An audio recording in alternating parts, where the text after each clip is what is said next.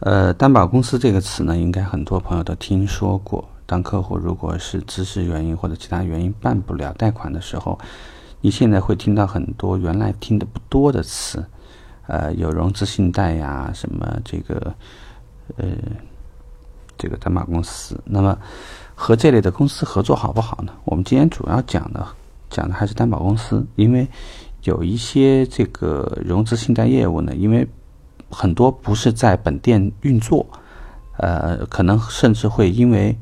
例如说现在有一些这个神州买买车啊，或者很多业务，如果客户选择在那边，其实就跟你没什么关系所以，当然我们更多还是提客户在本店购车。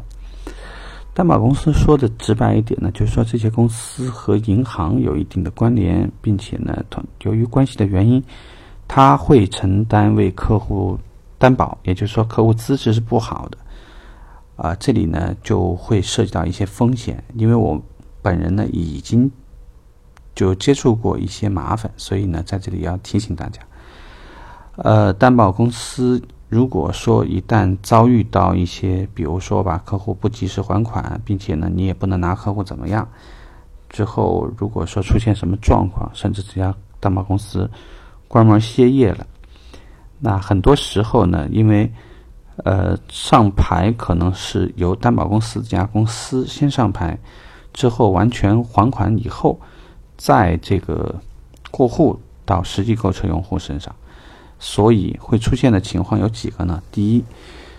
客户的感觉里面，我只是委托了担保公司给我运作，但是毕竟所有的关系是和这家公司发生关系的，所以如果出现担保公司，跑路的情况，那么客户的过户其实就成了一个中间的一个空洞，我们也无法帮客户解决，其实是会给我们惹上一些麻烦。第二，如果说是业务员中间呢，其实是违规，呃，通过担保公司让客户办的业务，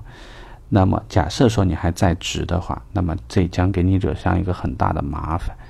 啊，还是那样的，就是。担保公司因为各种原因，呃，出了状况，或者说是惹了一些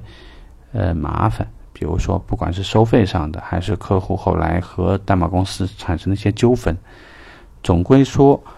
担保公司的运营如果非常规范，或者说它的整个管理如果也是很规范，那其实很多事儿就没你什么事儿了，可能银行也就敢做这样的业务。无非是说，这样的业务本身就涉及到可能会帮客户做一些虚假的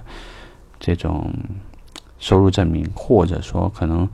有必要的话呢，会办一些离婚证或者什么其他的这些手续。呃，可能灰暗的东西啊，灰色部分的东西呢，因为我个人不是太喜欢接触，所以在这里给大家的建议是：无论如何，不要轻易的为一笔单子去做和担保公司。相关联的事情，呃，客户如何选择是客户的自由。当然，我们还是希望说，客户选择我们的产品，选择我们的服务。但是，客户不提，就是我们无法给客户提供的，至少你不能给他提供完整保障的一些东西，你不能控制的东西，我不是很建议你做。呃，对于你而言的话，万里长征刚刚走，才没几步。再用人话说，就是你还很年轻。有些时候呢，呃，是不是所有的钱你都要去赚，或者是不是所有的事儿你都该去惹？我建议呢，呃，三思而后行，好。所以就是说这个话题呢，我们聊这了，嗯，拜拜。